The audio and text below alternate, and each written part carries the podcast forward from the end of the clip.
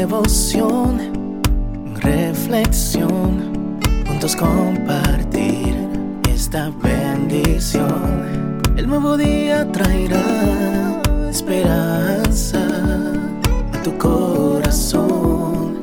Qué bendición. Darwin Rodríguez, el podcast. Meditaciones matinales para adultos. Plenitud en Cristo. Escrita por el pastor Alejandro Bullón. Misericordia y gracia. Acerquémonos, pues, confiadamente al trono de la gracia, para alcanzar misericordia y hallar gracia para el oportuno socorro. Hebreos 4:16 Tendría seis o siete años cuando un equipo profesional de fútbol llegó a mi ciudad.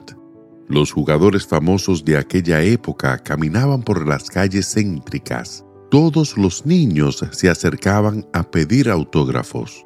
Las máquinas fotográficas no eran tan comunes como hoy, y el fotógrafo de la ciudad estaba haciendo una fiesta particular. Yo, curioso como cualquier niño, Caminaba al lado de la multitud, pero tímido como siempre. No me atrevía a acercarme a jugadores tan famosos, a los que conocía solo por la radio o los periódicos. De repente un jugador moreno, bajito, llamado Vides Mosquera, me llamó. Yo miré a todos los lados. No podría llamarme a mí. Él no me conocía y yo era apenas un niño en medio de la multitud, pero era verdad. Me estaba llamando a mí. Jamás me olvidé de él y siempre acompañé su trayectoria aunque jamás jugó por el equipo de mi preferencia. Distancias aparte, hoy pienso en el trono de Dios, el Rey del universo ¿Cómo acercarnos al Señor si no somos más que pobres pecadores? No lo merecemos, no somos dignos. Todos estamos destituidos de su gloria y condenado a muerte eterna. No hay justo ni siquiera uno. No hay quien haga el bien. No. De hecho, no tenemos ningún derecho.